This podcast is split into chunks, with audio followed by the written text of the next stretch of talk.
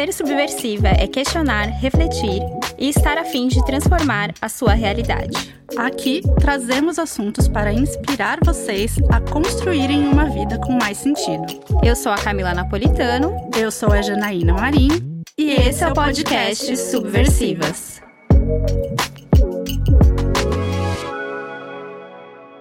Olá, subversivas! Você muito provavelmente já passou por situações de estresse no trabalho. Quem nunca? Talvez já tenha se trancado no banheiro para chorar, sentiu muita raiva, frustração, não conseguiu dormir à noite pensando nos problemas que teria que resolver no dia seguinte. Mesmo não sendo saudáveis, essas situações não são tão problemáticas quando acontecem pontualmente. O problema é que essas situações têm sido cada vez mais comuns no Brasil e no mundo, e os sintomas do estresse têm ficado cada vez mais fortes, levando muitas pessoas ao esgotamento físico, mental, à crise de ansiedade e de pânico e tantos outros problemas. Hoje, a nossa conversa é sobre saúde mental, a nossa relação com o trabalho e a síndrome de burnout, que passou a ser tão conhecida e tão falada nos últimos anos, né? Felizmente ou infelizmente, é, e para trazer mais profundidade para esse assunto, a gente recebe a Carol Milters, que é escritora, palestrante, consultora de saúde mental no trabalho com foco em síndrome de burnout, workaholismo. Enfim, gente, é maravilhosa. Seja muito bem-vinda, Carol. Obrigada por estar aqui com a gente. Obrigada, Camila. Obrigada, Janaína. É uma honra estar aqui. E importantíssimo a gente falar sobre saúde mental do trabalho, a gente se dar conta desses sintomas, se observar e entender que a gente não precisa chegar nesse ponto para começar a se cuidar. Maravilhoso. Bem-vinda, prazer te conhecer. Conta um pouquinho do seu trabalho, de você para gente. Então, eu comecei a fazer esse trabalho de promoção de saúde mental, de conscientização, a partir da minha própria experiência. Eu tive dois episódios bem severos da síndrome de burnout. O primeiro foi quando eu era executiva de uma empresa de CRM, marketing no Brasil. Eu sou de Porto Alegre e hoje eu moro na Holanda, faz seis anos que eu moro na Holanda. E o meu primeiro burnout foi em Porto Alegre, numa empresa que cresceu muito rápido, foi adquirida por uma multinacional. Teve várias mudanças. Eu é, tive várias promoções e várias ascensões de cargo e parecia assim que eu estava no topo da cadeia corporativa. E eu era muito jovem e não entendia que existia um limite. Porque todo mundo que estava na minha volta parecia que não tinha limites, que quanto mais trabalhar, melhor, né? E aí, à medida que eu fui começando a ter esses sintomas, eu entendi que de repente não era bem assim. Só que eu não sabia que era burnout nesse primeiro episódio. É, eu achei que era uma crise existencial, que também faz parte do quadro, mas eu parei, saí da minha afastei da empresa e tive um afastamento é, de mais ou menos que acho que um, um ano e pouquinho longe de trabalho e conheci meu namorado que é holandês uh, numa viagem para o Chile e vim para cá e pensei, me mudei de país, vida nova, acabaram, acabaram meus problemas e agora tá tudo resolvido. E aí eu comecei a trabalhar num escritório aqui, em quatro meses eu tive outro episódio. E foi pior. E eu tive crise de pânico, eu tinha uma exaustão profunda, eu estava completamente desregulada, eu tinha muitas crises de ansiedade. E aí eu fui começando a entender o que estava acontecendo comigo, e a partir disso, eu comecei a estudar. Então, o meu trabalho ele começa a partir da minha experiência de precisar estudar o que estava acontecendo comigo. É, e uma necessidade muito grande de racionalizar. E essa necessidade de racionalizar e de intelectualizar tudo. Uh, e a partir disso, eu comecei a entender que existia uma, uma dimensão fisiológica, uma dimensão psicológica e também uma dimensão social desse nosso adoecimento no trabalho. E a partir disso tudo é que eu fui entendendo qual, o que estava ao meu alcance para fazer e compartilhar a minha história, porque parecia que só eu tinha isso, que só eu estava passando por isso, que estava todo mundo muito bem obrigado, estava todo mundo, né, que era normal a correria e que era normal reclamar da, correria, da correria, que era normal carregar uma farmácia dentro da bolsa. E eu não achava aquilo normal, realmente não é. E aí faz uns 5, 6 anos que eu comecei a, a falar a partir da minha história, sobre as coisas que eu fui aprendendo. Eu tenho um evento anual, que é a Semana de Conscientização da Burnout, que eu trago especialistas no assunto de diversas áreas do Brasil e do mundo para a gente falar sobre quais são as causas, quais são as possibilidades de recuperação e de prevenção.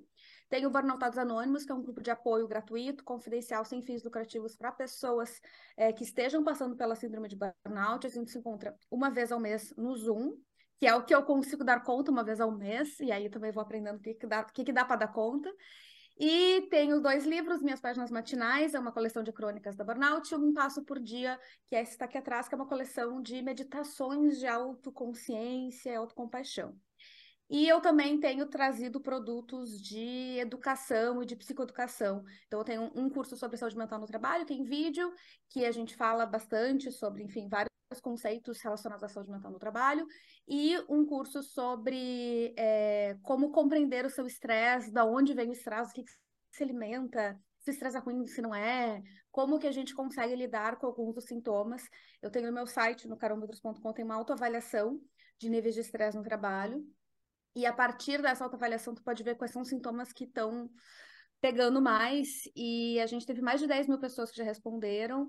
E a gente cons conseguiu ver também quais são as áreas que, que as pessoas estão tendo mais sofrimento, que elas estão tendo mais queixa. E a gente também tem tentado uh, endereçar isso. Então, esse, esse, é um pouquinho do trabalho nesses últimos anos. E crio conteúdo também, é, e, e, vamos e, vou e tentando é, promover a conscientização, acabar com o estigma ainda existe muito preconceito, né? Ainda existe muita individualização para que nem para que as pessoas não precisem passar por isso e que quem precisar passar por isso não se sinta tão sozinho, não se sinta tão fraco e tão impotente.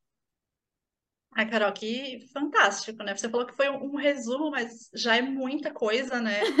é, eu acho um trabalho, assim, fantástico, porque é isso, né? Quando há algum, alguns anos atrás, eu lembro quando eu estava na faculdade, há 10 anos, é, eu me formei em publicidade, então, gente, isso a gente já pega na formação para tirar o diploma. Você tem que aprender que trabalhar de fim de semana é legal, ser workaholic, ganhar pizza na agência, que eu nunca trabalhei em agência, graças a Deus.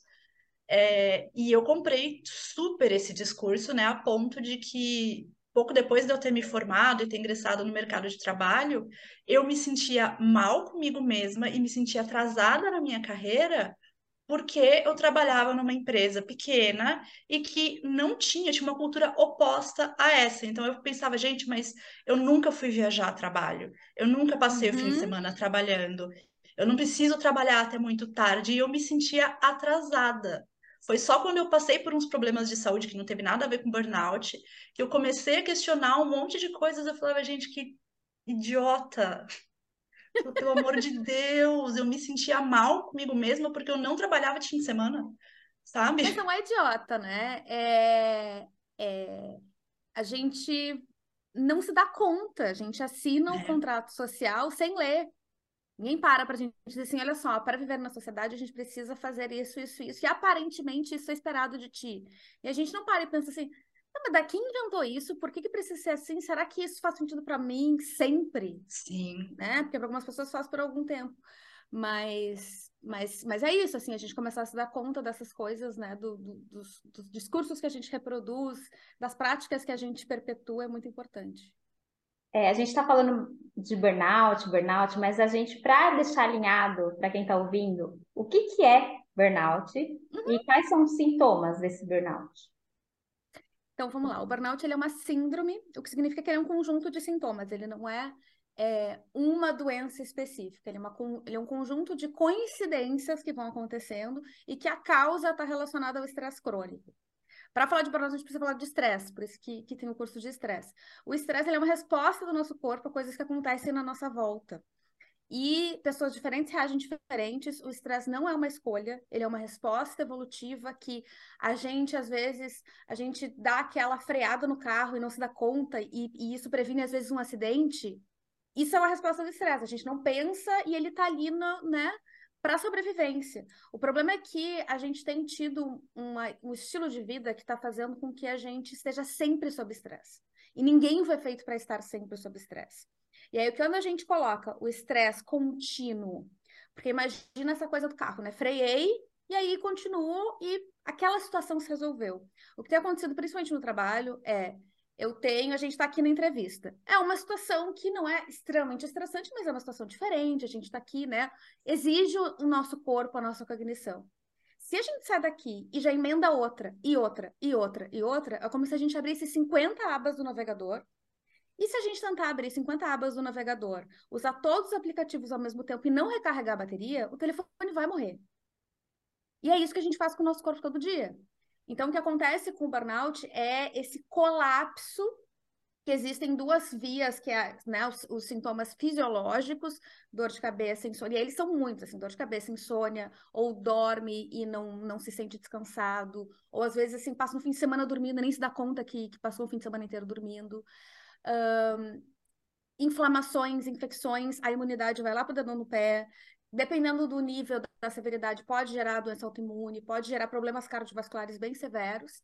E aí, do, do outro lado, a gente tem os sintomas psicológicos, que a gente tem o isolamento, a gente não sente, não quer conversar com as pessoas, não quer interagir com as pessoas, parece que parece que está todo mundo sugando a nossa energia, a gente não tem paciência.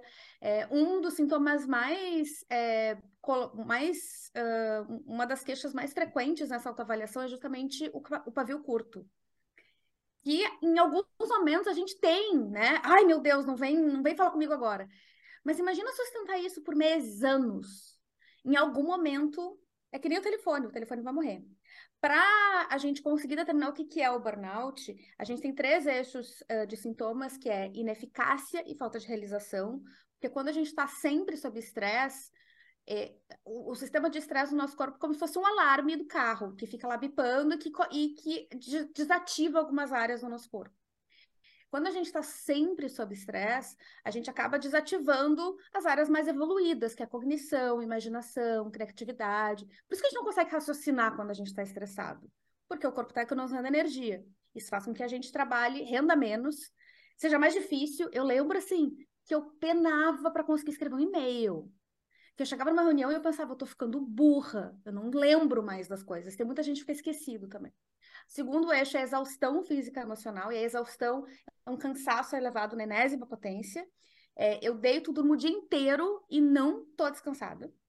E emocional, quer dizer também, as pessoas me sugam, eu não tenho mais carisma, eu brinco que isso é legal, dá trabalho, a gente não se dá conta, mas assim, ter carisma, e isso é uma coisa exigida da gente hoje, né? A gente tem que estar tá olhando para a câmera, e tem que olhar para as pessoas, e estar tá no Zoom, e tem que se arrumar, e tem que tá, ser simpático, e que conversa com o cliente. Isso exige muito carisma e que pode Sim. deixar a gente muito exausto. E por último, é o cinismo e a despersonalização, que chama, que é uma sensação de que o que eu faço não faz mais diferença. Se eu tiver aqui ou se eu não tiver, não faz diferença. O meu trabalho não faz diferença nenhuma. A, o meu papel nesse trabalho não faz diferença, a empresa não faz diferença, meu cargo não faz diferença. Se eu fizer, não fizer, vai dar no mesmo. Se eu, se eu reivindicar ou não reivindicar, vai dar no mesmo. Se eu vier ou não vier, vai dar no mesmo.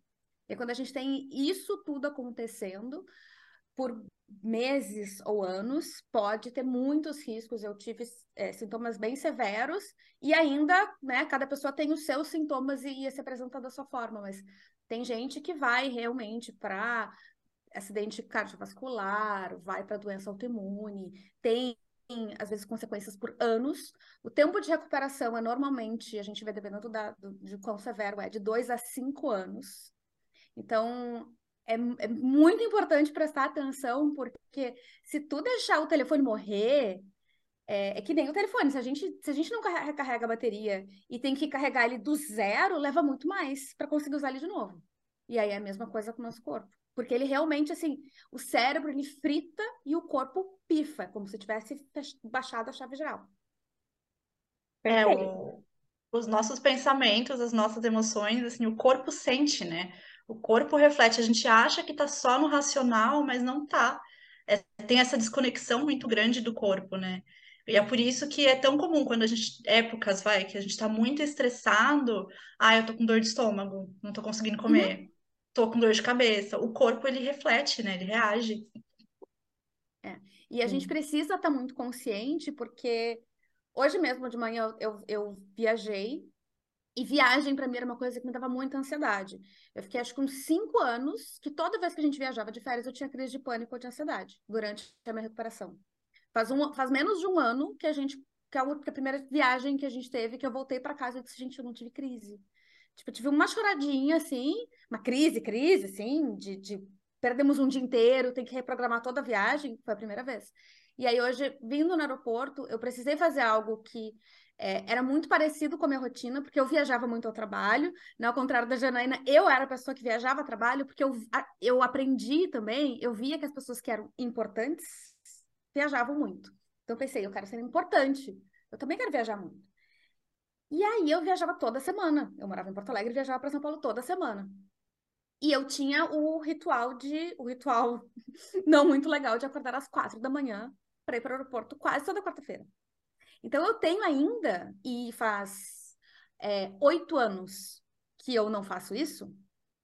Se eu acordo quarta-feira às quatro da manhã, o meu corpo, ele lembra como é que era. Então hoje a minha manhã foi um inferno. E eu, só que o que acontece? Hoje eu sei isso. Eu entendo que isso é uma defesa, uhum. eu entendo de onde vem, eu entendo os porquês. E eu tava me sentindo com náusea no aeroporto. Só que ao mesmo tempo eu não tava, porque que muito da ansiedade também vem justamente da gente não querer sentir ansiedade, né?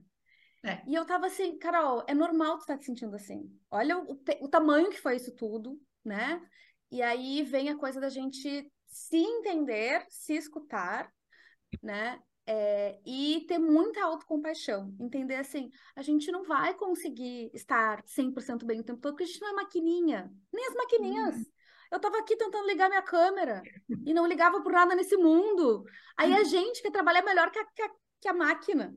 Pelo amor de Deus! Que isso? Que expectativa maluca é essa que a gente botou na gente mesmo? Ver as impressoras, né? Que sempre funcionam daquele jeito.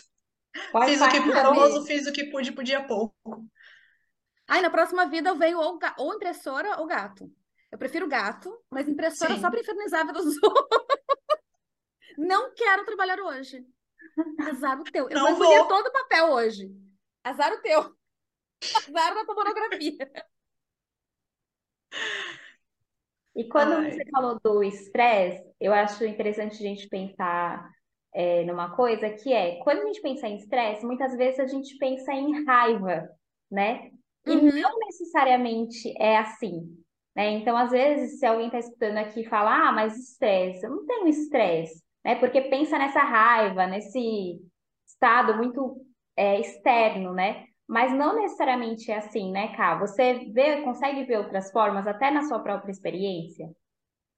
Com certeza, e é muito legal tu trazer isso, Camila, porque eu lembro que eu tinha uma pessoa no meu time, eu, eu, eu era gerente de uma equipe com oito pessoas.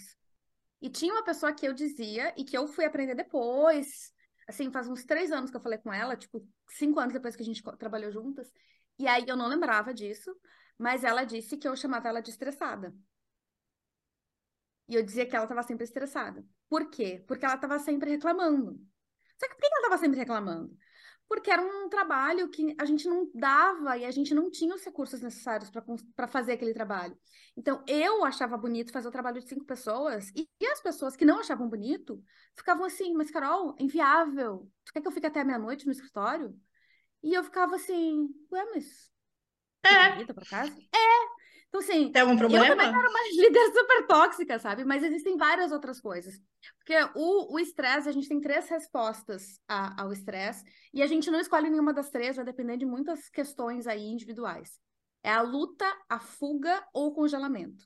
Então, a raiva, ela muitas vezes vem dessa coisa da luta. Então, é, imagina que a gente está na selva lá, nossos antepassados, e vamos pensar que o antepassado que sobreviveu não é necessariamente o que ficou deitado na rede quando deu a tragédia. Foi o que foi o que se deu conta do perigo muito antes. Então a gente tem já uma ancestralidade neurótica, se a gente parar para pensar. Então vamos lá. Vem o leão. Aí o ancestral mais neurótico já se deu conta que o leão vinha lá dois quilômetros de distância. Aí ele teve, ele desenvolveu três possibilidades de resposta. A luta, que é eu vou sair no soco. Só que para a luta, uma parte nossa tem que acreditar que a gente consegue ganhar porque senão não vale a pena. A fuga, que é eu vou bater perna e já era. E a última, que é uma, principalmente em mulheres, é muito comum, é o congelamento. É, eu não tenho chance. Se ficar, o bicho pega, se correr, o bicho come. Então eu vou ficar quieta. E aí isso vai, vai se manifestando de outras formas. Então a gente internaliza essa raiva, até porque a gente, né, sendo mulher, a gente também é domesticada a não sentir raiva, achar raiva feio, aquela coisa toda. Então a gente não acessa a raiva, não é nem que a gente não sente, a gente não acessa a raiva e ela acaba fazendo com que a gente, sei lá, não consiga dormir. Hum, tem uma infecção na garganta, eu tive amidalite, uma atrás da outra, quase precisei extrair as amígdalas, porque eu não falava me dizia umas coisas horrorosas e eu ficava bem quieta, ia para casa e pensava, ah, a culpa é minha, certamente é minha. E aí não dormia. Então existem outras, né, é, outros fenômenos que vão acontecendo e, e esses sintomas eles têm muito a ver com isso, sobre essa desregulação. E aí, importante também falar que o burnout ele está muito conectado ao assédio e a experiências muito negativas no trabalho a gente ter uma resposta de uma insônia, por exemplo, é uma resposta perfeitamente aceitável se a gente pensar que a pessoa viveu uma situação terrível.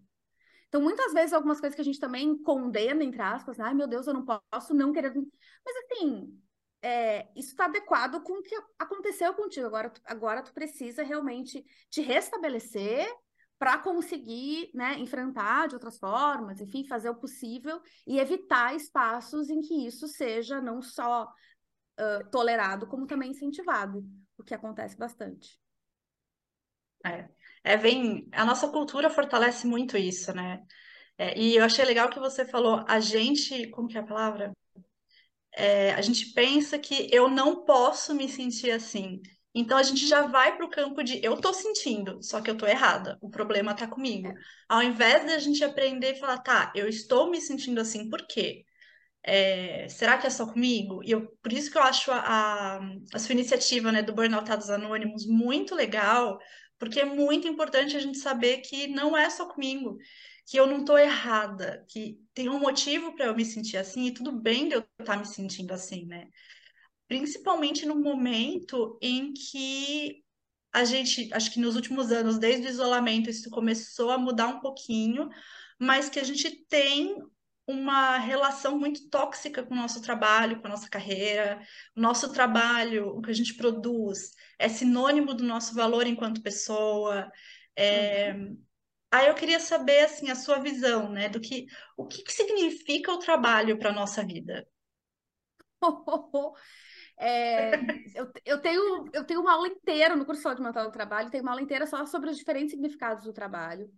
É, e, e aí dá para pensar numa resposta de muitas horas aqui, para a gente refletir também que existe em diferentes culturas, diferentes momentos, existem diferentes significados, e que cada um de nós vai ir construindo o seu próprio. O que nos adoece é que a gente, de novo, a gente assina o contrato social sem ler, a gente recebe um discurso externo do que, que significa, a gente vai se modelando pelas pessoas que estão na nossa volta e vai pensando: ah, fulano é assim, eu admiro fulano, então eu vou agir assim, eu vou priorizar isso, eu acho que eu preciso daquilo.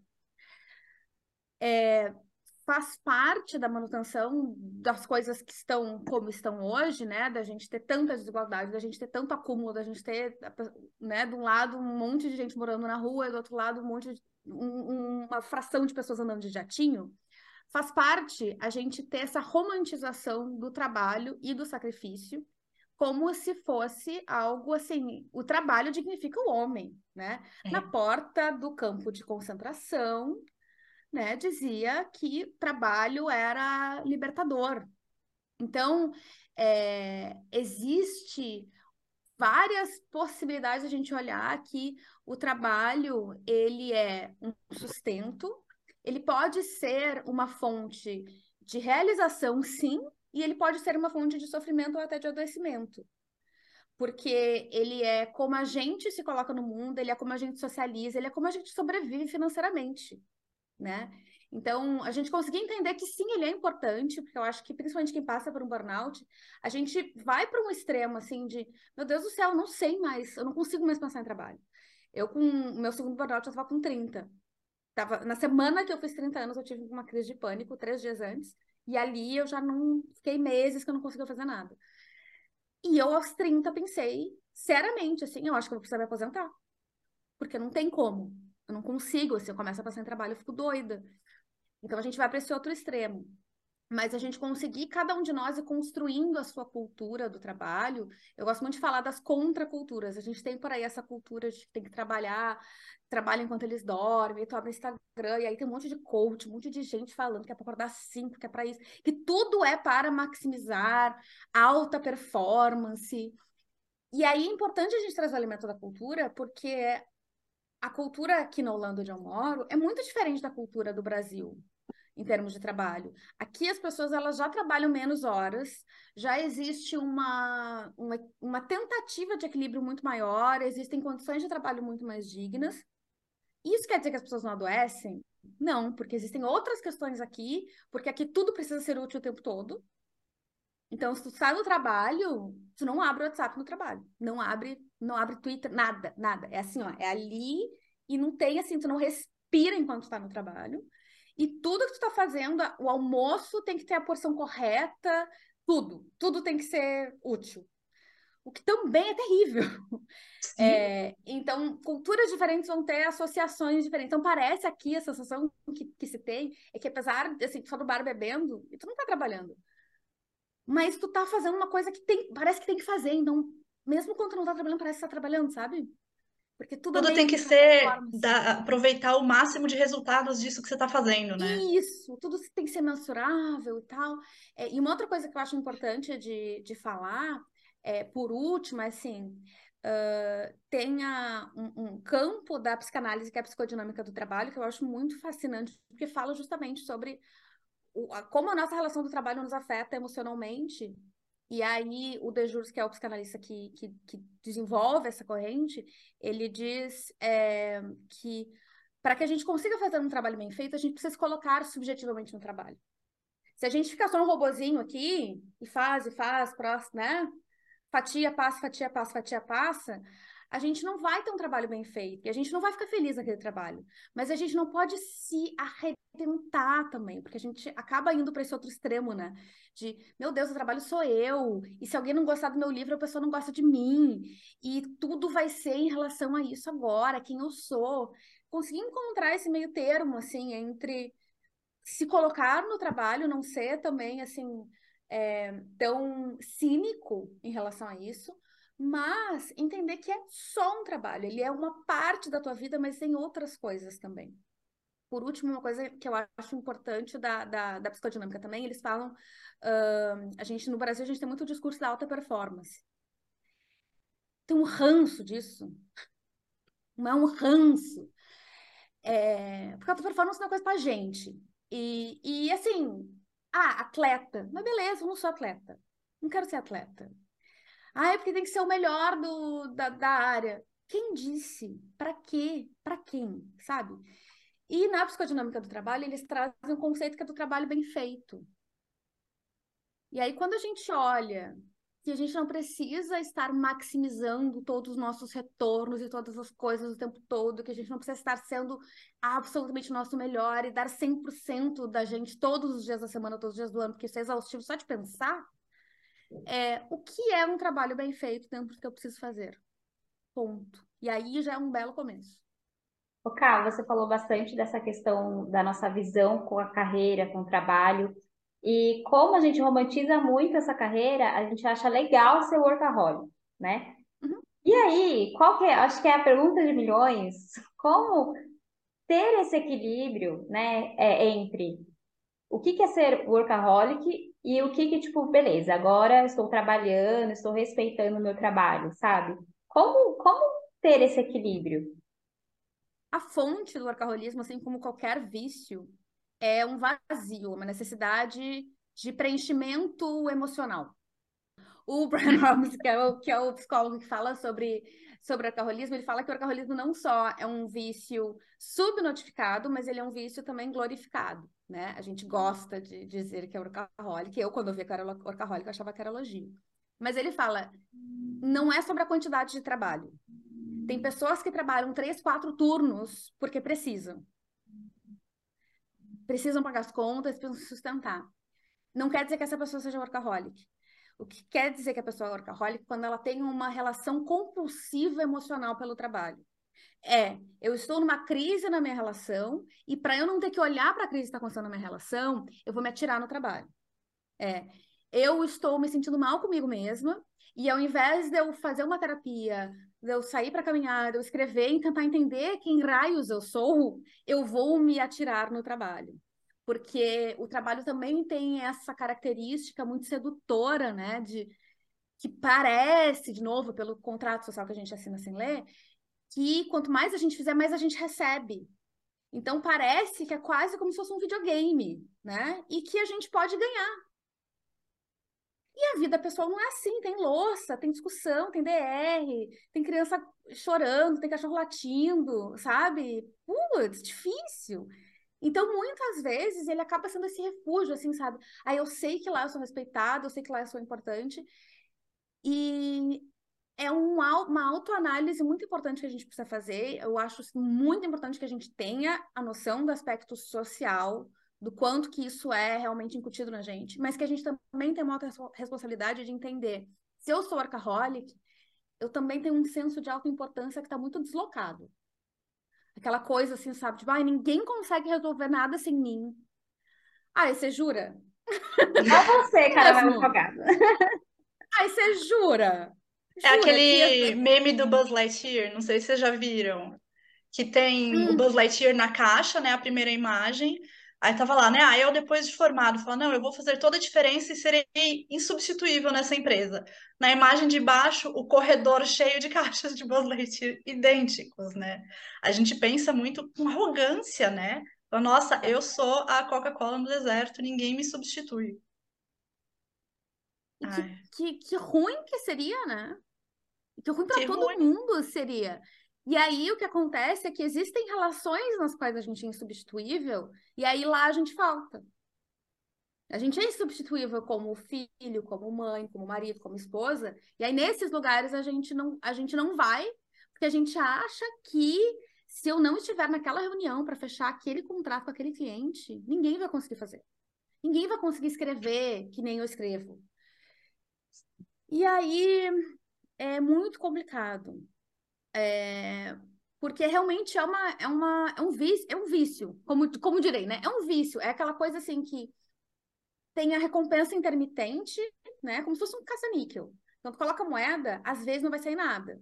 Aí do nada sai. Aí tu faz um monte de, tu faz um monte de reunião. E aí tem uma reunião meio nada a ver. Assim, daqui a pouco batem palma para ti. Dizem que tu arrasa. E aí tu pensa, ah, quero mais disso. Eu chego em casa, ninguém diz que eu arraso. Aqui eu arraso, quero mais, quero arrasar mais. E aí entra num ciclo que vai acontecer, de novo, a validação vai acontecer de forma intermitente. E se tu fica dependente disso, tu acaba querendo que as outras pessoas fiquem te validando o tempo todo, que também é muito chato, né? E, e eu percebo também assim que o, o, processo da gente se recuperar e da gente re, reorganizar a nossa relação com o trabalho também tem a ver com a gente se tornar pessoas melhores. É, já tem, tem alguns artigos que falam que as pessoas que têm maior ansiedade, e é óbvio isso, né? Pessoas de maior ansiedade, maior depressão, maior sofrimento psíquico, são muito mais autocentradas. Porque assim, tá dando uma tempestade aqui na minha cabeça, eu não vou olhar para ti, eu não vou olhar para o teu problema. Se tu me contar o teu problema, eu vou olhar com a minha perspectiva e eu não vou te ajudar direito. Então, a melhor coisa que a gente pode fazer para ajudar outras pessoas é a gente poder se ajudar, porque daí, à medida que a nossa máscara de oxigênio está colocadinha, a gente respira direito e a gente consegue olhar assim, mas exatamente qual é o meu papel nisso tudo, né? E não é fácil a gente conseguir entender que, ao mesmo tempo, a gente não é coisa nenhuma no vasto esquema das coisas. E que a gente pode ser muito importante e primordial para em algumas relações em alguns momentos. E a gente não se deixar ficar nem desesperado, porque a nossa existência é completamente inútil, e nem super, sabe, autocentrado de achar que a gente sempre vai ser a pessoa mais importante, a última bolachinha do pacote. Que nenhuma dessas visões é real. Bom, gente, vocês já estão aí com vários temas para terapia. Acho que dá para fazer terapia para o próximo ano.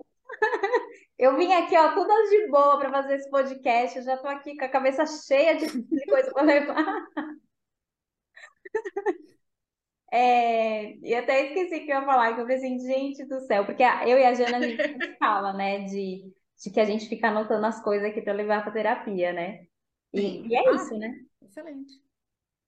Eu Sim. fico, eu- sua fala me fez pensar muito assim no nosso no nosso ego, né? E, do, do quanto a gente internalizou uma coisa que eu acho que vem séculos atrás, que é o legado que a gente vai deixar. E quando a gente para para pensar, depois que a gente morre, é, as pessoas que ficam vão lembrar da gente, né? Sobrinhos, netos, pá. Depois disso, a gente começa a ser esquecido porque é uma parte natural da história. É, a gente não tá mais aqui. E acho que para muita gente é muito difícil pensar nisso. Pensar, Uhum. eu não vou deixar um marco suficientemente grande para ser lembrado para o resto da eternidade, que é muito tempo, né? Mesmo os, os colonizadores, vai, eu vou usar o exemplo de Dom Pedro I, a gente só lembra da existência desse cara quando a gente está estudando história. É, né? Então tem muito esse, esse ego de eu preciso ser lembrado para sempre, né? Ao infinito e além. É, e, e, e é engraçado porque quando a gente fica. Essa palavra legado é uma, uma palavra que, na verdade, eu gosto e eu acho que ela que pode ser interessante.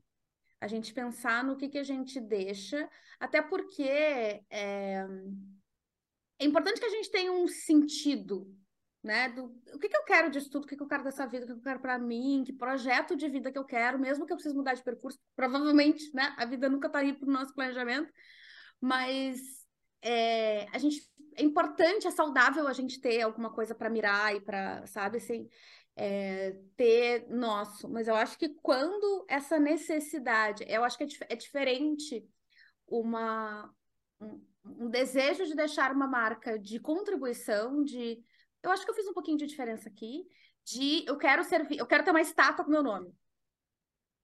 Porque aí é realmente egóico mesmo, e aí, aí, aí, aí as coisas, elas não são, elas não nascem de um lugar bom também, né? nossa, sim, com certeza. E aí fica difícil, né? Sim. Para todo mundo. E aí, É. escutando você um pouco antes, que agora eu lembrei que ia falar, quando eu passei por algumas situações também num trabalho que eu tinha e que eu me trancava no banheiro para chorar, era super estressante. E aí, ao mesmo tempo, eu me senti essa pessoa de tipo, cara, se eu sair daqui, como, como que a empresa vai fazer? Eles já me ajudaram tanto. Então, também, como essa cobrança, né, de tipo, putz, como que eu vou deixar essa pessoa na mão? Ao mesmo tempo que você está se deixando na mão.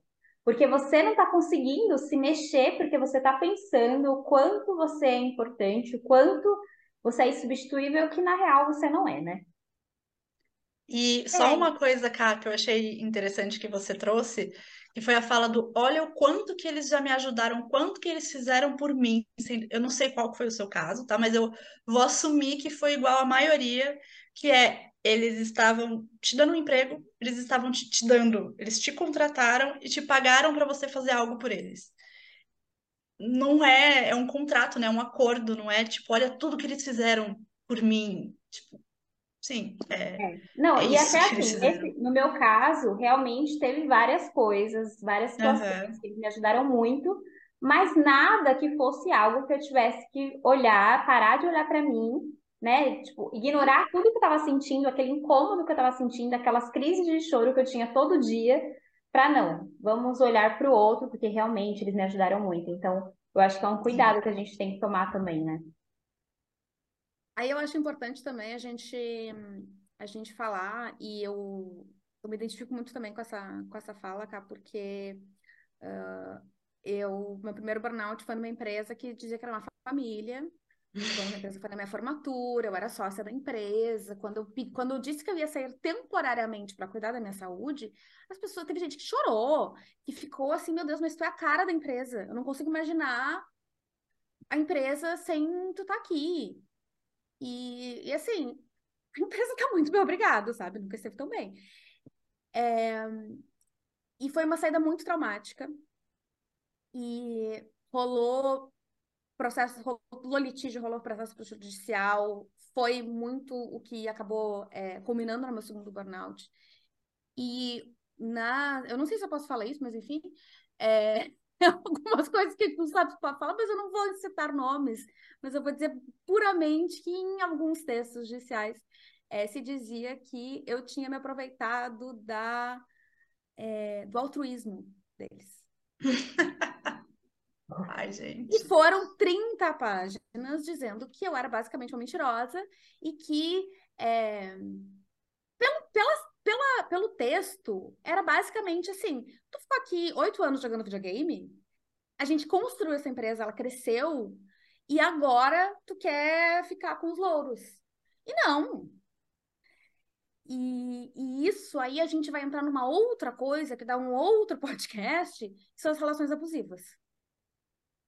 Que assim como tem relação abusiva romântica, tem relação abusiva com trabalho, né? Isso, por exemplo, é um exemplo muito clássico de gaslighting, que é a gente criar, a gente fazer a pessoa duvidar da sanidade mental dela. Eu terminei de ler aquilo Sim. pensando, eu acho que nada disso aconteceu.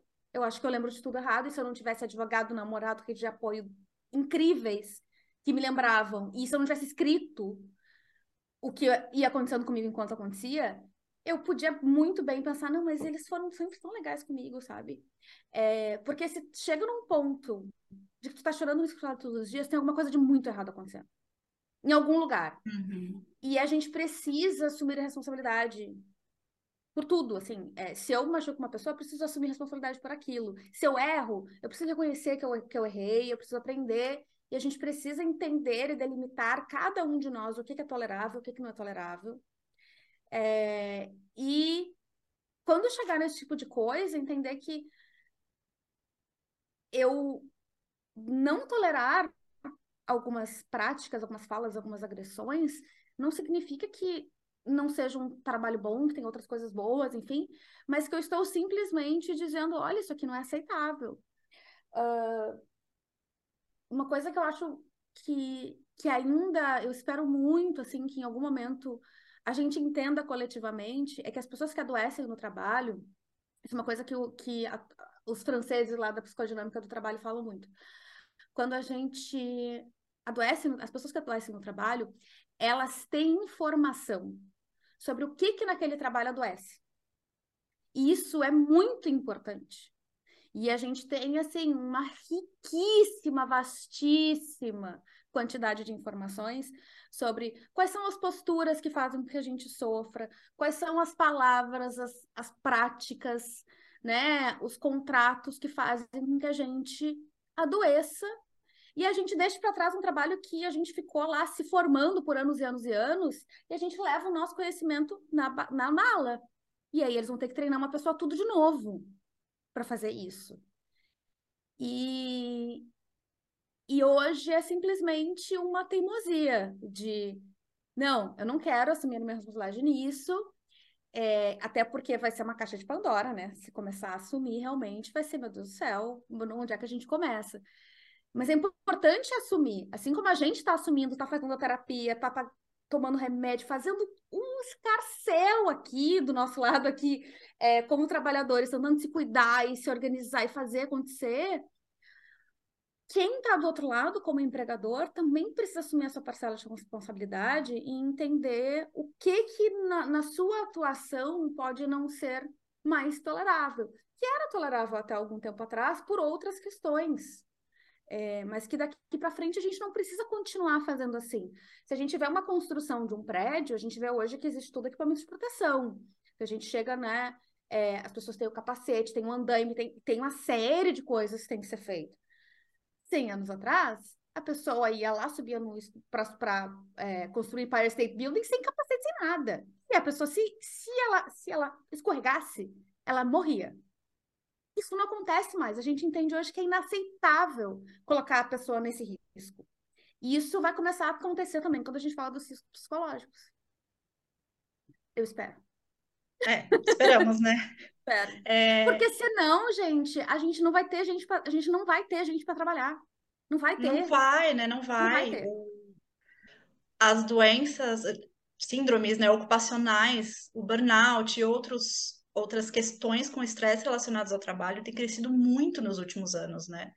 É, mas aí, pegando do lado, a gente quer abordar essa questão, né, de falar da importância do trabalho dentro das empresas, com os líderes, é, mas eu queria pegar, assim, olhando para o nosso lado enquanto trabalhadores, né? É, dentro do seu trabalho, na sua visão, o que, que você percebeu que mudou das pessoas com a relação com o trabalho nos últimos anos, né? Da nossa relação com a nossa carreira, com o lugar onde a gente trabalha? É, eu acho que tem tido uma mudança muito rápida e muito grande nos últimos anos, uh, mas provavelmente na minha bolha, para ser bem sincero. Porque daí, assim, eu fui dar, outro dia eu fui dar uma palestra numa empresa e a pessoa me mandou 30 mensagens no WhatsApp durante a palestra. E me mandou áudios depois falando umas coisas.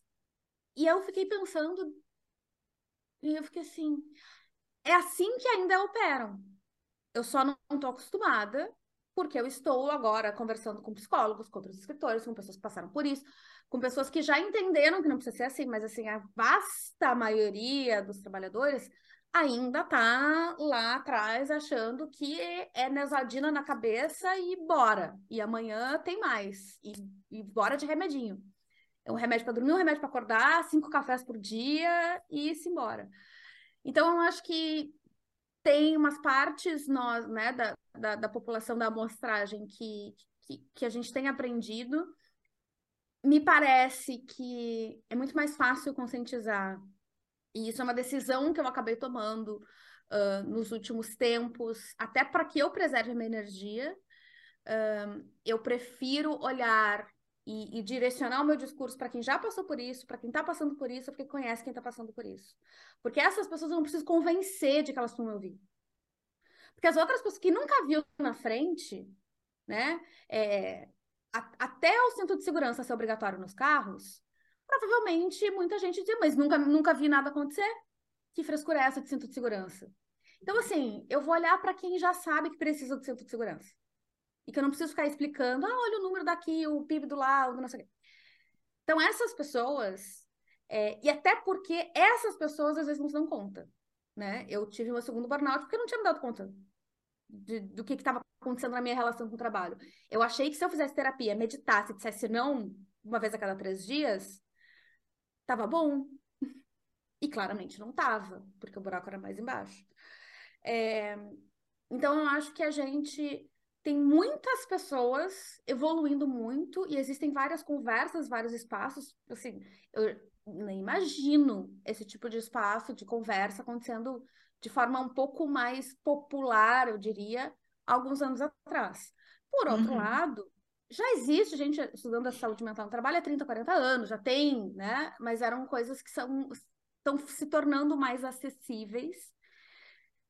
É, e eu espero muito que a gente é, comece por si, pela, pelo seu próprio cultivo da sua própria relação com o trabalho, uh, entendendo que é meio que nada contra a corrente e que às vezes, principalmente no começo, é muito difícil, parece assim que é que nem é que nem a Jana falou, assim, parece que eu, parecia que estava atrasada porque estava todo mundo comendo pizza no escritório, trabalhando fim de semana. Então, dá um fomo assim, parece, sabe? Por quê? Porque o mundo recompensa quem faz isso. Então a gente vai sentir que a gente está perdendo, porque a gente está perdendo. Eu podia ter 30 mil seguidores no Instagram hoje, eu podia estar tá fazendo muito mais dinheiro do que eu estou fazendo hoje. E eu tenho perfeita noção disso. Só que eu ia estar, tá, sei lá, indo para o hospital uma vez a cada três meses. Eu ia estar. Tá, eu não sei se eu ia estar aqui. Então, assim, tem coisas que a gente precisa, e aí é. Para quem é empreendedor também, né?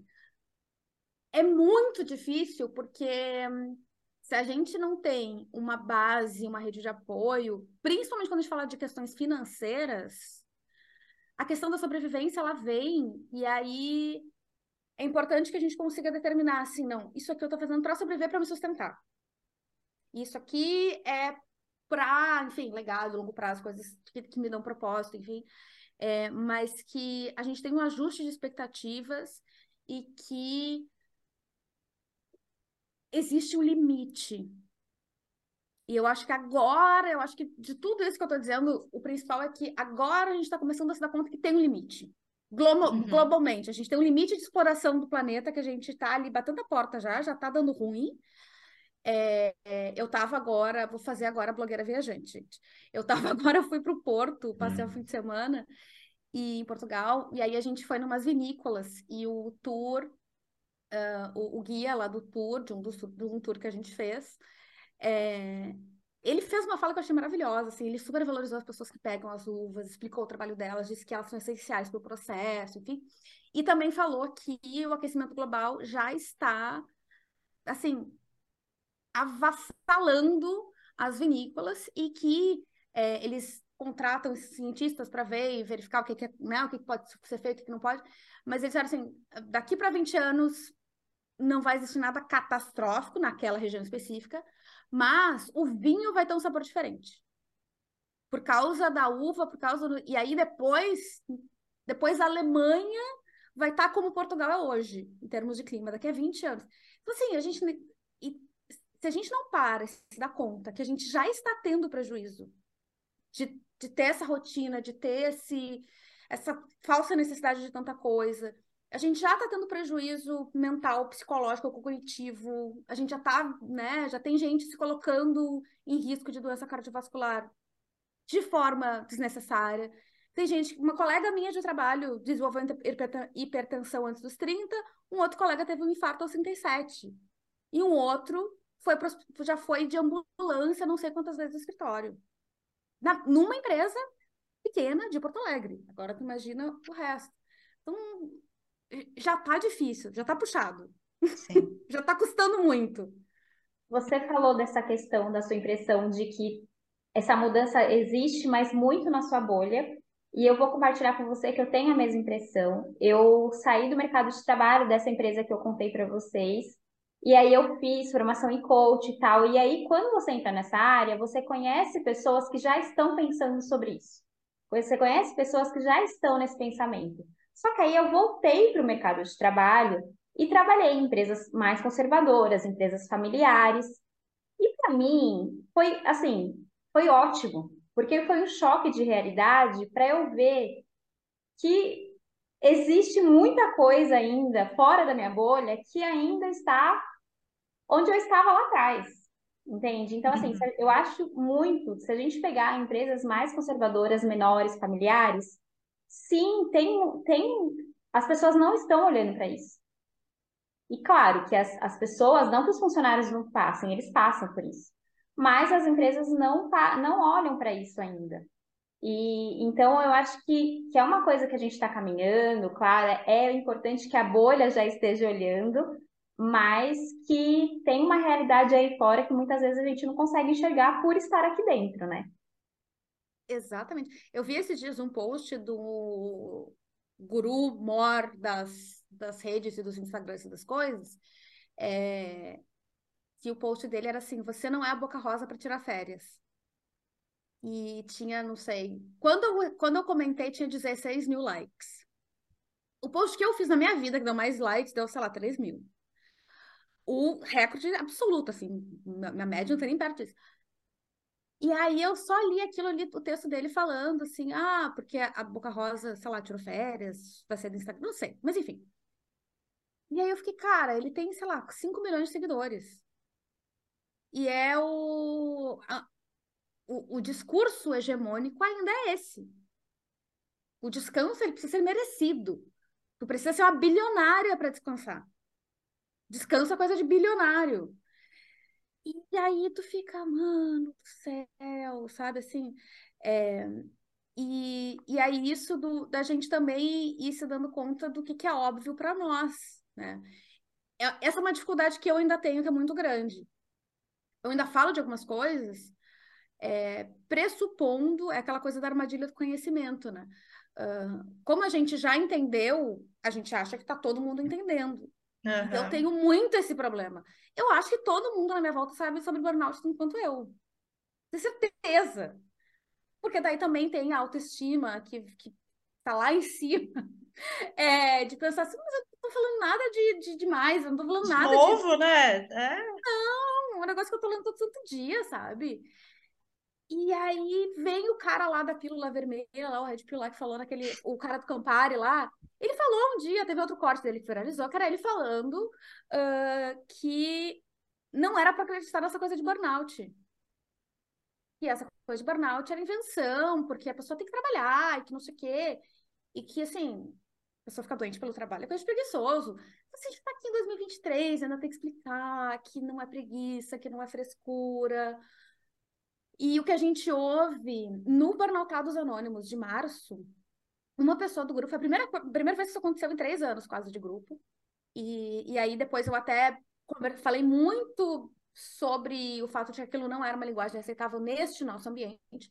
É, uma pessoa simplesmente começou a falar que a gente tinha que parar de culpar as empresas, parar de culpar o, outras coisas, que por um lado ok, mas assim, mas aí ele seguiu um, ele engatou uma, sabe? Foi assim, não, porque a gente tem que ter que se cuidar, porque tem que ter vontade, tem que querer melhorar. E eu fiquei, tu acha que a gente estava com 50 e poucas pessoas, tu acha que essas 50 pessoas não querem melhorar? Tu acha que as milhões de pessoas que estão aí, as milhares de pessoas que estão em licença do INSS, acham legal ter que fazer perícia, passar pelos absurdos que é fazer uma perícia do INSS para receber uma vergonha de uma indenização? Tu acha que as pessoas querem fazer isso? Que elas acham legal. Querem estar tá sofrendo, isso? né? Lógico que não, né? Então ainda tem muito estigma, é, ainda tem muito preconceito. É, quando a gente fala de ansiedade e depressão, a gente não sabe como acolhe e como adapta um trabalho para uma pessoa que é neurodivergente ou uma pessoa que tem alguma questão psicológica. Pessoa que tem uh, transtorno de estresse pós-traumático, por exemplo. É, eu, uma vez eu estava fazendo um projeto e eu fechei uma reunião do Zoom porque me deu um gatilho muito grande. E aí eu conversei, expliquei a situação e para duas pessoas, uma delas disse, ah, beleza, e outra me mandou um retiro de yoga. A sorte é que a pessoa estava do outro lado do mundo, porque assim, eu ia jogar café na cara dele. porque assim, eu não preciso de yoga. E yoga faz bem, mas assim, assume que eu sou Não é isso. E que eu tô fazendo essas coisas, sabe? Que, não, que, eu, que eu não sou uma criança que não sabe o que tá fazendo. A gente acha ainda que depressão, ansiedade, burnout, estresse pós-traumático, essas coisas, elas são 100% culpa do indivíduo e que se a pessoa ela tem a crise de ansiedade é porque ela não sabe fazer o papel dela. E a gente precisa começar a entender que vai ser cada vez mais a norma a gente conviver com pessoas que estão passando, já passaram por isso, que a gente precisa também adaptar a nossa rotina para a gente entender o que, que a gente pode nesse momento e o que, que a outra pessoa pode naquele momento. E respeitar o tempo e os limites de cada um. De novo, a gente acha que limite é coisa feia. E vai dar para ser assim. É.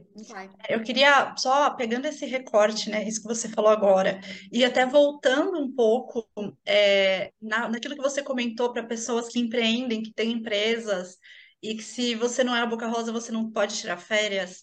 É, é tão importante a gente falar disso, porque, assim, eu, eu e a Ká, né, a gente trabalha muito com autônomas, e eu lembro muito de que quando eu saí para começar a, o meu negócio, quando eu fiz a transição para empreender, um dos meus motivos, entre tantos outros, era querer ter mais equilíbrio entre o tempo que eu trabalhava, porque eu achava um absurdo trabalhar das 8 às 18 e só ter o final de semana para descansar. É, falei, não, vou ter minha empresa, eu vou conseguir organizar melhor o meu tempo, né? Eu vou conseguir ter mais qualidade de vida nesse sentido. E foi completamente o oposto, uhum. porque eu cheguei na vida empreendedora com a mesma mentalidade que eu tinha antes. É, eu não ressignifiquei a relação que eu tinha com o trabalho. Eu, eu, na minha cabeça era, eu vou fazer a transição e milagrosamente eu vou conseguir fazer isso. E não era, assim, foi um período muito difícil, é, de um estresse muito grande, porque eu me forçava a começar a trabalhar às oito, só que eu nunca fui uma pessoa matinal, nunca comecei a conseguia trabalhar às oito, começava a trabalhar às nove, me sentindo culpadíssima, porque eu já estava atrasada. Se eu procrastinava, eu me sentia mal porque eu estava atrasada. É, eu para mim era um custo tirar cinco dias de, de férias, de folga, porque a minha empresa estava lá, a minha empresa não estava dando dinheiro, eu não estava produzindo, é, o pouco que eu produzia eu achava que não era o suficiente e que eu perdia o meu valor como pessoa, porque olha só o que eu estou fazendo. E eu acho isso assim muito é, vou colocar curioso, simbólico, né? Porque muitas mulheres que eu acompanho, que eu atendo, vêm com esse discurso também, entre outras coisas, de que Eu quero empreender, eu quero ter o meu negócio para ter mais equilíbrio de vida, para poder passar mais tempo com a minha família. Mas acho que falta a gente passar por esse processo de ressignificar essa relação com o trabalho. Você quer hoje, né, três, quatro, cinco anos depois, eu já entendi que fala, cara, eu consigo começar a trabalhar nove e meia, dez horas. A partir daí eu tô super produtiva, então eu consigo sentar a bunda na cadeira e fazer, focada, concentrada. É, e quanto mais eu me forço a trabalhar quando eu tô cansada, quando eu tô exausta, quando eu tô muito estressada, menos eu produzo e pior vai ser a qualidade do que eu produzo. Então não é melhor eu falar, cara, eu vou desligar o computador, eu vou deitar, eu vou pôr um filme, eu vou fazer qualquer coisa para descansar, para aliviar a minha cabeça, para depois fazer o trabalho bem feito, né? Para depois cuidar da minha empresa de né, com concentração, com foco, dando toda a minha energia e dando qualidade para aquilo que eu preciso fazer, né? E só agregando Nossa. no que você falou, eu acho que outro cuidado que nós empreendedoras temos que tomar é porque, principalmente a gente agora no começo, é que a gente tá com essa cabeça de que eu preciso crescer. E aí, com essa cabeça de que eu preciso crescer, a gente quer trabalhar mais. E aí, não, então, daqui um tempo, então quando eu faturar, sei lá, 10 mil reais, eu vou dar uma pausa. Ah, não, mas aí quando eu faturar 20 mil reais, aí eu vou pausar. Então, eu acho que também tem isso, né? É, além do que você falou, tomar cuidado com esse, com esse excesso de trabalho no empreendedorismo. Porque uhum. senão a gente fica caindo nessa, e eu falo com propriedade, porque eu faço muito isso. De tipo, ah, não, então eu tenho que fazer coisa do podcast, aí tem que fazer coisa da faculdade, tem que fazer coisa da empresa. E aí você vai agregando coisas e esquece que tem você ali no meio, né? Nossa, é, eu tô fazendo um monte. Agora sou eu que tô fazendo um monte de anotação de terapia aqui.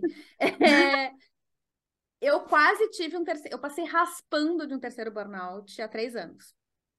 Quando eu publiquei meu primeiro livro, eu vinha fazendo conteúdo, fazia um ano mais ou menos, mas eu fazia inglês. Eu comecei fazendo inglês, daí eu traduzi meu livro. E aí eu vi que tinha muito mais gente interessada, porque obviamente, né, eu vivi, sei lá, 30 anos entre brasileiros e dois anos entre estrangeiros. Onde é que tá minha maior rede? Vá lá. E, e aí é, eu comecei a fazer curso de Instagram e não sei o quê, e querer assim, ah, né, seja um autor bem vendido e não sei o quê, tal, tal, tal. Eu tava fazendo duas lives por semana, eu fiquei uns três, quatro meses fazendo isso. É, eu tava fazendo duas lives por semana, postando todos os dias. Tinha dia que eu postava três, quatro vezes. Um, num desses cursos, que era uma pessoa que eu admirava muito e que eu acho que também, uh, quando a gente fala sobre empreendedorismo, a gente fala sobre incerteza. E aprender a lidar com a incerteza dessa natureza do que a gente faz. Se a gente não aprende a lidar com essa incerteza, a gente vai desesperado atrás de alguém que parece que tem muita certeza do que está fazendo.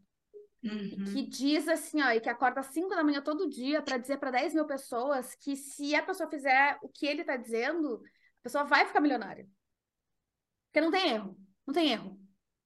É garantido. Resultado é garantido. Se não, não deu é porque você não seguiu o método direito. Né? Exatamente. Né? É isso. E aí, tu entra nessa pilha uh, e começa e aí eu ouvi de uma dessas pessoas que nos primeiros dois, três anos de empreendedorismo não existe fim de semana. E eu tava voltando, assim, fazia meses que eu tinha ajustado a minha medicação com o psiquiatra. Eu tava ainda, tinha recém feito tratamento para o meu trauma, tava ainda com um monte de questão. E ali, assim, ó, falando de síndrome do burnout, essa é me falando trabalho, tá, gente? E porque e a quantidade de gente que me segue, psicólogo, médico, profissional de saúde, que tá careca de saber de como é que é, como é que cultiva a saúde mental. E que não quer dizer que aplique no seu dia a dia, porque tem uma coisa tão forte vindo aí de fora que parece que é impossível é, parar essa avalanche e não ser como todo mundo, é muito forte. É muito forte. No Burnout Anônimos, volta e meia, entra psicóloga, entra pessoas que trabalham no setor público ajudando saúde mental, professores, gente que entende do assunto, mas diz eu não consegui, porque o externo estava gritando tão forte, tão alto, que eu não consegui parar. E aí, nesse tempo aí, é, eu comecei a ver que os sintomas estavam todos assim, eu estava começando a fazer o checklist de sintomas de novo. E aí eu, Ih, vai dar ruim, hein?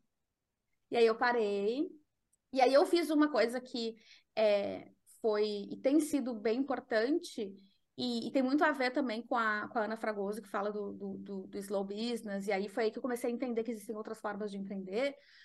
É, eu comecei a tirar o pé do acelerador, principalmente das redes sociais, e aí eu montei meu site, fui fazendo coisas que. E hoje a minha, uh, a minha, a minha orientação, né, o meu foco, a minha visão, ela sempre tem a ver com o que, que vai fazer alguma diferença daqui a 10 anos. E quando eu tô muito desesperada, não quer dizer que eu não faça post, não faça live de vez em quando, não faça. Mas, assim, em algum momento tem que parar e voltar para o centro e pensar assim, mas o que que disso realmente está fazendo diferença? Né? Aquela lei de Pareto. 90% dos resultados vêm de 10% dos esforços. E como a gente está numa coisa muito incerta, sendo empreendedores, parece que a gente tem que fazer tudo.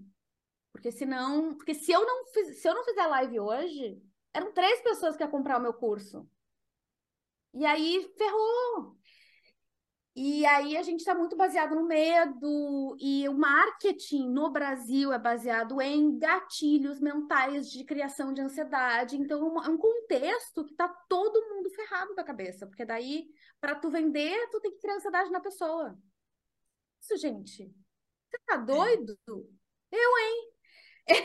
então é importante demais. E outra coisa também, é, tem um livro que é o Sociedade do Cansaço, do Bill Churran, que é um filósofo coreano, que chama é Sociedade do Cansaço, mas em inglês é Burnout Society, então a Sociedade do Burnout em inglês. E ele fala que a gente interiorizou o chefe, o patrão, né? Então, e aí se a gente olha que o Brasil, a cultura do trabalho no Brasil começa com escravização. Nós somos netas, bisnetas, trisnetas, uma parte muito, muito significativa do país se não é, se já não é assim, não tem uma ligação direta, tem alguma coisa de ancestralidade de alguém que foi escravizado.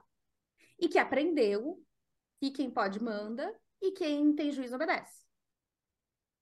E aí a gente vai criando isso, né? E a gente tem todas essas camadas que estão aí e que são muito mais fortes do que a nossa força de vontade de acordar às 5 da manhã ou de fazer sei lá o quê para a gente ficar bem. É, se bem que não sei se acordar às 5 da manhã faz a gente ficar bem, mas outras, outras coisas. Mas é, a gente entender quantas dessas camadas estão envolvidas e o quanto a gente realmente precisa se dar conta delas, entender o que, que faz sentido, o que, que eu preciso para sobreviver e que a gente internaliza o patrão e a gente internaliza a, as grades da, que, que a gente está, às vezes, no trabalho, a gente sai e a gente mesmo replica as próprias grades. E eu já fiz isso muito é, hoje eu tenho um hábito que a cada sete semanas eu paro uma. Normalmente eu tento fazer sete semanas, é, e aí eu paro, assim, eu não faço nada relacionado ao trabalho e eu apago os aplicativos das redes sociais do meu trabalho por uma semana, do meu telefone. Por uma semana. Apago Twitter, Instagram, LinkedIn, TikTok e tudo. E é a semana de eu me desconectar, porque a gente não desconecta mais.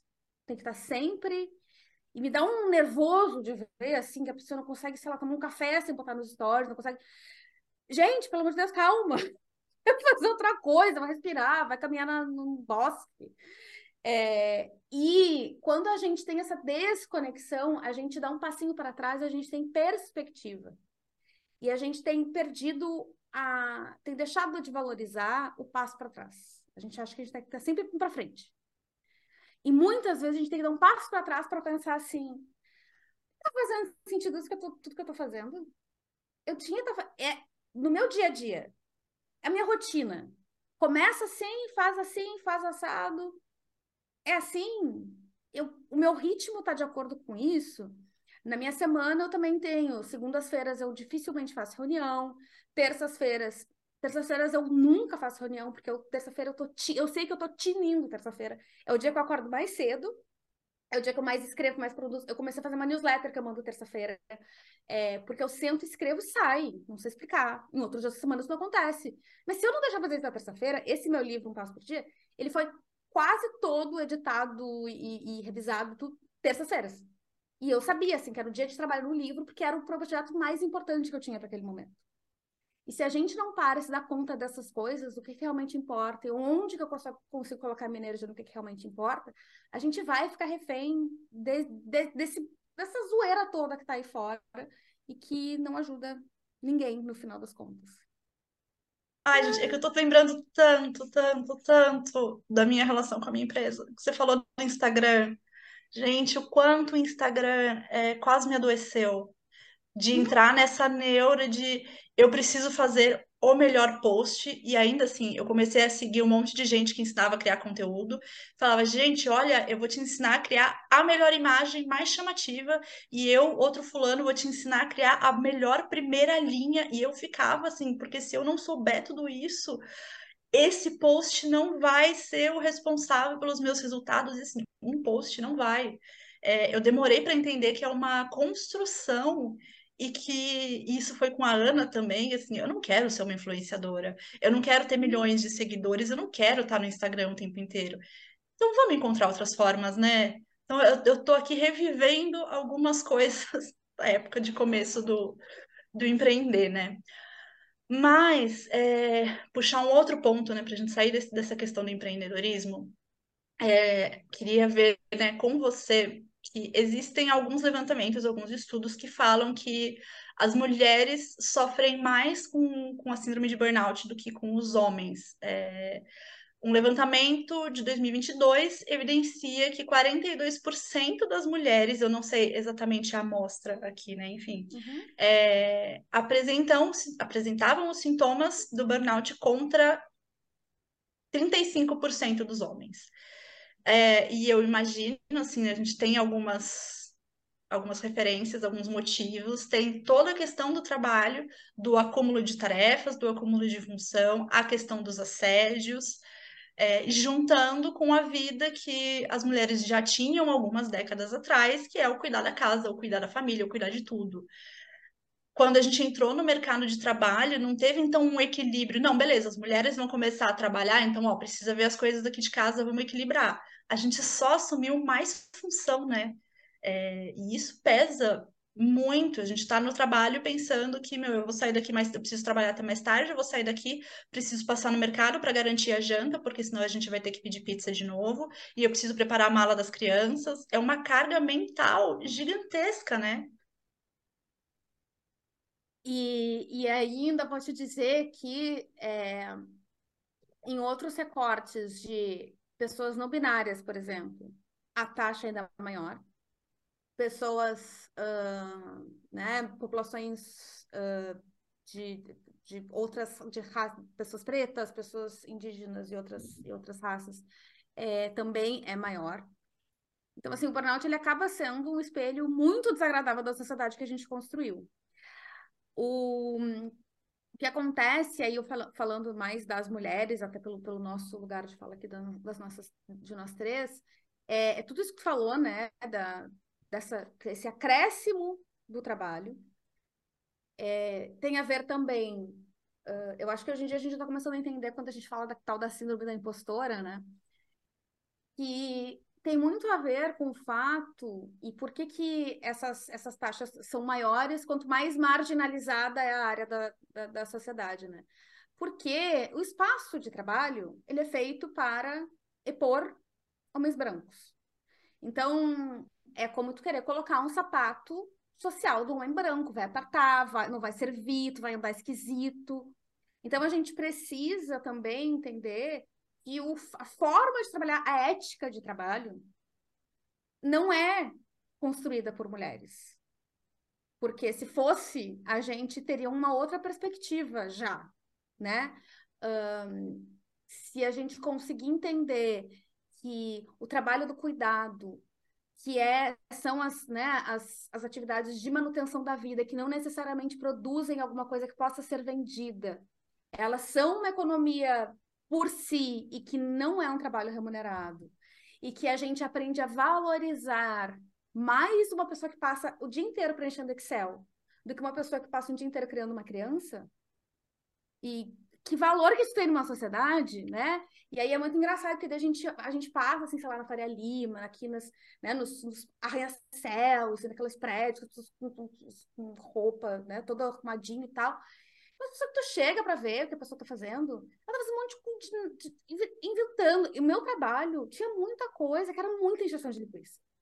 Era, era tipo assim, vamos ficar três horas enchendo linguiça para dizer que a gente é importante, para vender mais televisão, para o cara ficar com mais dinheiro. Para quê, sabe? E, e não prestar atenção nas coisas que importam.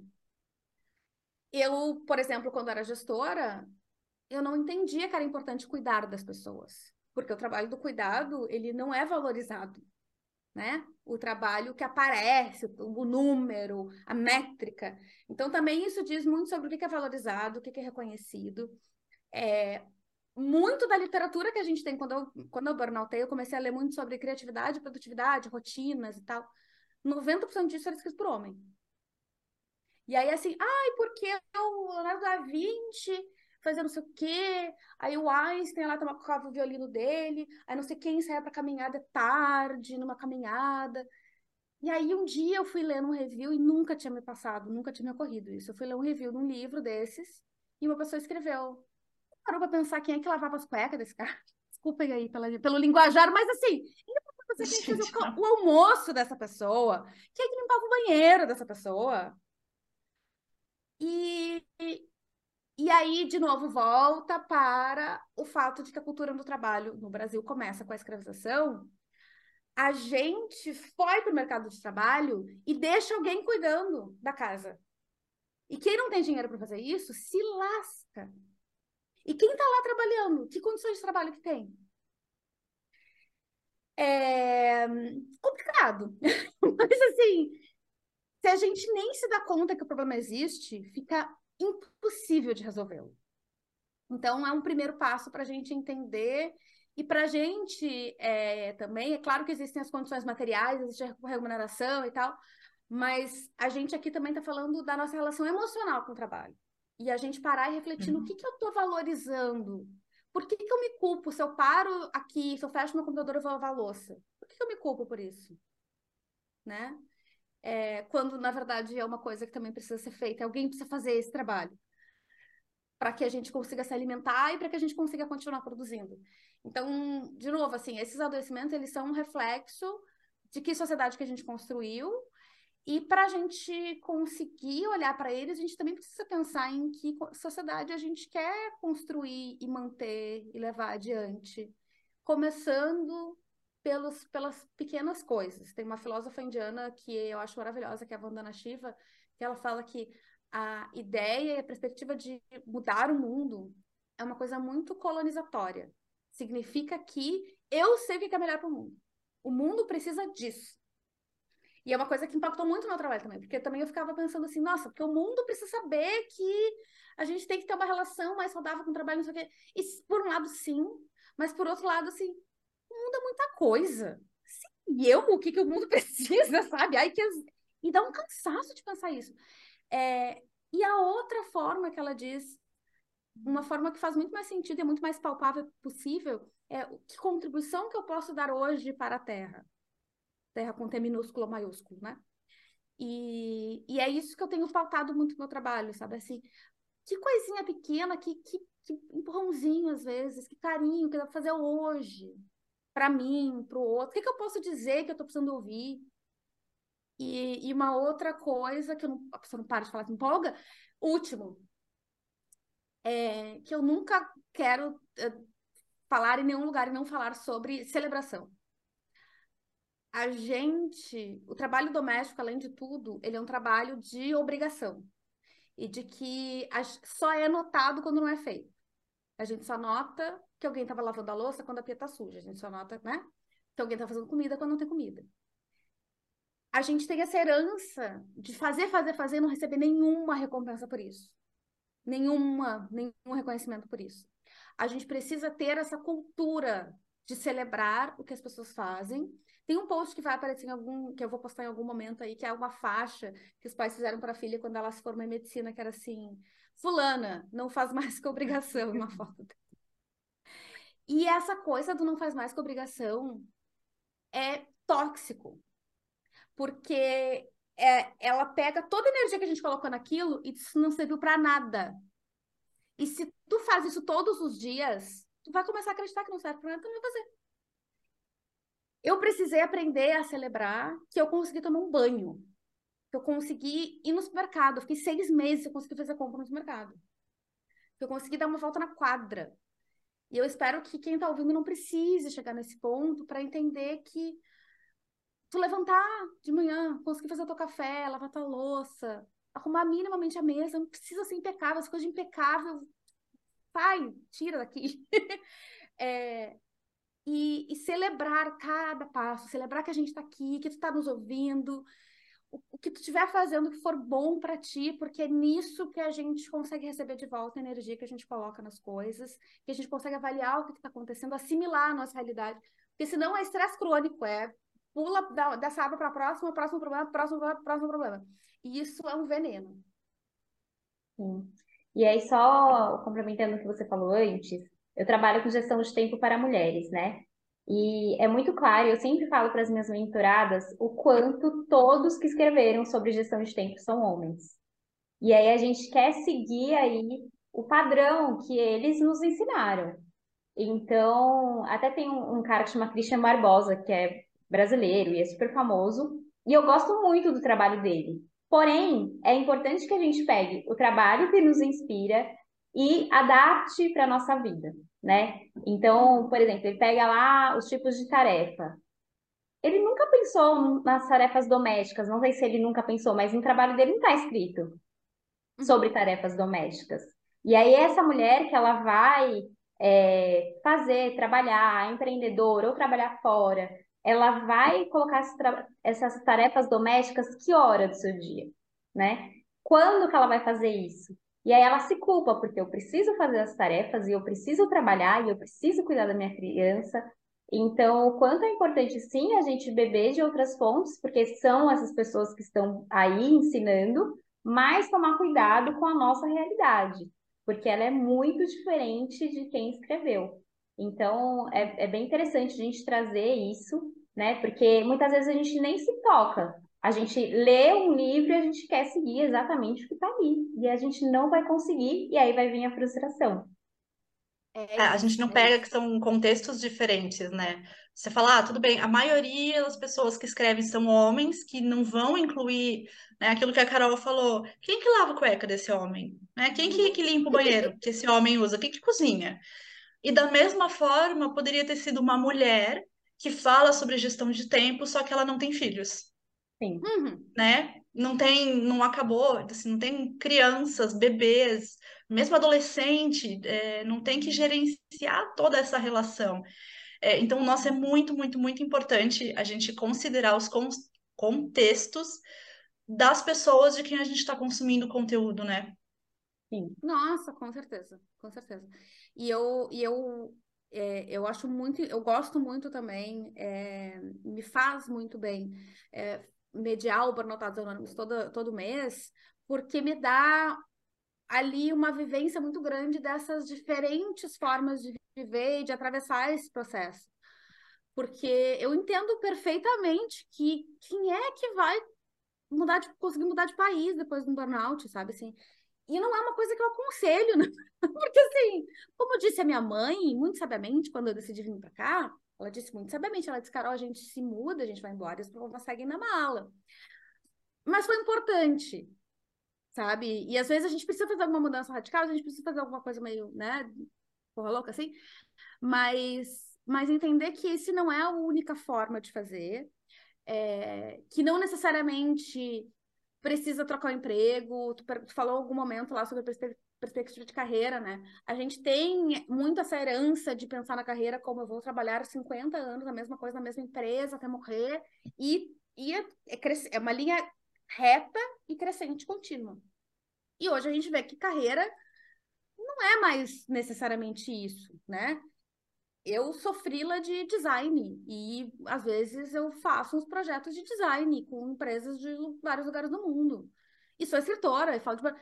E, e, converso com pessoas, um dos, dos gerentes de projetos com, com, quem eu mais, com quem eu mais trabalho, ele faz projetos no metaverso e é DJ. E viaja pelo mundo sendo DJ. Então a gente entender que existem milhares de formas de existir no mundo, de viver, né? Que existe o, o que, caminho que existe é o teu caminho, né? Tu não tá perdendo, e isso cria muita insegurança também, né? A gente fica olhando, comparando, abre o Instagram e tem lá uma pessoa na mesma área que a tua, que parece que tá com tudo resolvido, porque no Instagram tá todo mundo querendo fazer de conta que tá tudo resolvido, e isso eu fico pula da vida. É... Pensar assim, mas é o, é o processo dessa pessoa. Tu não sabe o que, que tem por trás, tu não tem como saber. Né? é a ponta do iceberg, né?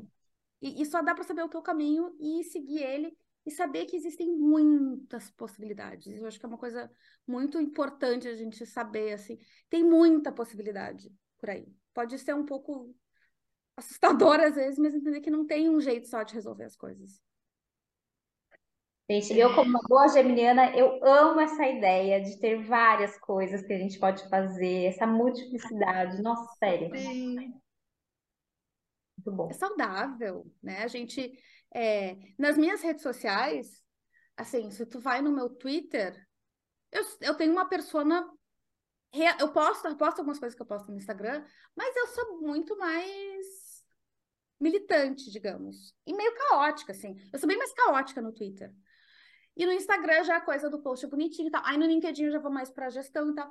Então, assim, é, é interessante a gente entendendo que a gente pode explorar diferentes facetas nossas, que é legal isso. E, e aí, quando eu estou fazendo um freela de design, eu estou exercitando uma outra área do meu cérebro, estou falando com outras pessoas sobre outros assuntos. E isso é super legal. Bom, eu acho que essa pergunta para você vai ser meio suspeita, né? Mas vamos lá. É possível prevenir o burnout? É necessário prevenir o burnout, né? É possível sim, e, e, como eu falei, né, que há três anos atrás eu quase tive um burnout, e aí eu entendi que era possível prevenir também, uh, por experiência própria, e existe literatura já de, de intervenções de prevenção e possibilidades de prevenção. Existem diferentes possibilidades, diferentes formas de olhar para isso. É, começa com uma autoobservação, não tem como, né? Se autoobservar, observar seu corpo, no meu primeiro burnout, eu demorei um ano para saber que eu estava com dor no peito. Um ano. Hoje, se uma coisinha de nada mexe aqui, eu já sei na hora. E eu já paro e digo, ó, tem alguma coisa. Eu observo, por exemplo, é, eu, eu percebo que o pavio curto é uma coisa que acontece, eu não, eu não ajo, eu não explodo com ninguém, mas eu fico aqui, ó, queimando.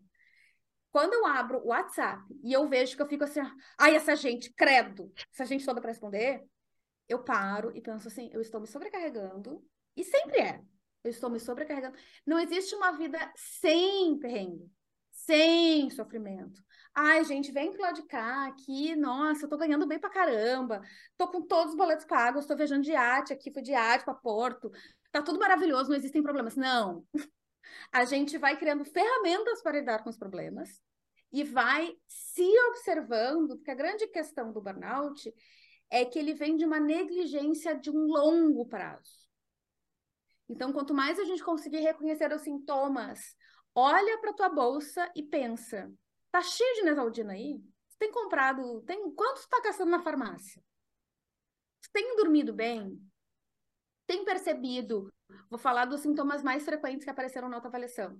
Se sentir preso numa, numa rotina caótica. Quem não, em 2023? Mas, assim, todos os dias, há mais de um ano, difícil. É, sentir que não está realizando o suficiente. Existe alguma questão aí que tem a ver com o teu contrato, com a tua gestão de expectativas, com o quanto que tu acha que o mundo está esperando de ti, com o quanto tu acha que teu chefe está esperando de ti, e alguma coisa precisa ser feita, seja, né, o que, que tu precisa para render e o que, que tu consegue render. E aí ter essa, essa, essa, essa clareza e dizer, daqui eu não tenho como ir. Limite. Às vezes eu tenho ranço de, de dizer que né, dar limites é uma coisa que uh, ajuda muito a prevenir, mas é isso, é entender que a gente tem limites. Uh, terceiro, essa raiva. E aí a raiva e o pavio curto, ele tem muito a ver com a, situações que nos mexem e que a gente precisa entender onde que eu estou percebendo isso, no, o que, que isso está relacionado, que incômodo que está me dando. Eu tenho, por exemplo, com o WhatsApp, porque eu trabalhava com atendimento e eu tinha que estar sempre disponível e respondendo sempre rápido para todo mundo o tempo todo. Então, hoje eu tenho uma quase que uma deficiência de responder as pessoas rápido. A Janena sabe, ela mandava mensagem em novembro, eu respondi em fevereiro. E é uma coisa que eu ainda tenho, e que eu, no meu WhatsApp eu tenho respostas automáticas, no meu e-mail eu tenho uma resposta automática também, eu vou encontrando formas de, de mediar isso, mas que eu preciso entender que em alguns momentos eu tenho que parar e não me cobrar tanto. E, e desenhar o meu trabalho, não só me cobrar tanto, porque parece uma coisa meio vazia, mas assim, desenhar o meu trabalho para que ele não dependa da resposta rápida. Porque senão eu tô ferrada. Entender quais são os meus limites. Um, e problema de sono. Problema de sono aí, né? Pessoal tomando zolpidem, a, a torta direito, rivotril, não sei o quê. Se automedicar é muito perigoso. E se você está se automedicando, é porque tem alguma coisa que precisa ser observada, analisada. A gente, o, que vem, o que está embaixo do nosso pescoço, que é o nosso corpo, ele não é só uma maquininha para levar nossa cabeça de lá para cá que é uma coisa que eu. A minha relação com o corpo era sempre essa. Assim, ah, meu corpo é essa coisa e carrega a minha cabeça, que quem faz a mágica acontecer. Entendeu? Não. Ele é uma parte nossa, a nossa cabeça, ela tá em todo o corpo, a nossa mente, ela tá em todas as terminações nervosas e precisa de carinho, precisa de cuidados de relaxamento, um alongamento, precisa ser acordado de vez em quando. Então, a gente ter um estilo de vida que nos ajude e que seja possível entender que você não vai ser impecável. Eu fiquei esperando muito tempo até que chegasse o dia em que eu conseguisse acordar cedinho, meditar, escrever, limpar um pouco, trabalhar, é, sair, caminhar, conversar com a amiga e ter, sabe assim, tudo, tudo, tudo, tudo, checklist, assim, nossa, que rotina perfeita, chegar em casa de noite, fazer uma janta gostosa, terminar e entender que isso não é necessariamente a, a, regra e fazer as pazes com o fato de que os dias não são perfeitos e que a gente não vai conseguir dar conta de tudo. A gente vai conseguir dar conta do que, que é importante. Para conseguir entender o que é importante, tu precisa estar tá bem. Para conseguir estar tá bem, precisa primeiro se ouvir. E, muito importante, procurar ajuda de profissional de saúde quando for né? Se você estiver se identificando com, com isso que eu estou falando, procura psicólogo, procura um médico, é, porque não existe nada que possa ser feito na vida de uma pessoa se ela não tiver saúde. E tomem cuidado com médicos que passam receita, que passam remédio, que psiquiatra tem que passar. É, já vi muita uhum. história por aí de que médico uhum. Então, cuidem de você, porque infelizmente a gente tem algumas, alguns profissionais que, que acabam Perfeito. fazendo isso, né? É. é. Tem, você falou, né, que você levava o seu corpo como uma maquininha que te levava de um lugar a outro, né? E nossa, para mim também isso ainda é uma relação um pouco complicada de fazer essa integração. E quando eu fiquei doente, eu lembro que eu levei para terapia e falei, cara, eu tô me sentindo extremamente traída. Como o meu corpo ousa ferrar com a minha vida desse jeito? Como uhum. que ele ousa me deixar com todas essas limitações? Eu vou ter que adaptar minha dieta, eu vou ter que fazer um monte de coisa. Eu me sentia totalmente traída, como se fosse é, uma outra pessoa que acabou comigo. Como se fossem coisas separadas e não é. E eu sinto que eu ainda não né? Não tive essa integração, ainda vejo um pouco como coisas separadas, mas já não culpo tanto, eu entendo, falo, olha, se eu estou sentindo essa dor, se eu estou me sentindo assim, tem coisa aqui, né? Uhum. Mas bom, gente, vamos pro encerramento, que episódio maravilhoso, eu já notei tanta coisa. Teve tópicos que a gente não conseguiu abordar, porque o episódio já está com uma hora e meia. Vamos é... fazer parte 2, 3 aí, me chamem que a gente fala. Faremos parte 2 e 3, maravilhoso. É, Carol, eu queria, assim, para a gente encerrar, que você indicasse é, conteúdos, palestras, livros, o que você acha que o pessoal que está que se identificou, que talvez esteja percebendo que está com alguns sintomas ou que já está passando pelo burnout, é, o que, que eles poderiam, assim, onde que eles poderiam buscar ajuda, além do psicólogo, psiquiatra, né? Que tipos de conteúdo eles poderiam buscar? E pode trazer conteúdo seu também, né? Óbvio. Tá. É, então, vou começar. No meu site, carolmiltras.com, tem uma autoavaliação. Se tu for em carolmiltras.com.br estresse, tem uma autoavaliação gratuita. E ali eu explico um pouquinho sobre como é que funciona. Leva 5 a 10 minutos para preencher, é só clicar, não precisa escrever nada.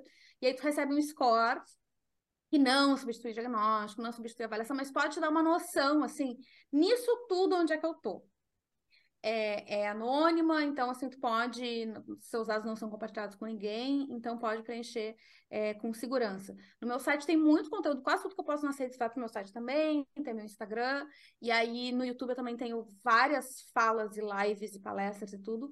Indico muito a Semana de Conscientização da Burnout também, a gente teve falas de pessoas do mundo todo, de especialistas, a gente tem desde o olhar social, para o olhar fisiológico, para histórias de pessoas que passaram por isso superaram. Uh, o Burnoutados Anônimos, né, burnoutadosanônimos.org, é um grupo que se encontra uma vez por mês, na última sexta-feira no Zoom. A gente tem um podcast que a gente grava na sexta-feira seguinte, eu gravo com o Henrique, que é co-facilitador do grupo, e a gente fala um pouco sobre o que, que apareceu na, nos encontros, para quem não consegue, porque às vezes por questão de horário, ou às vezes a pessoa está meio tímida ainda, não sabe se quer entrar ou não.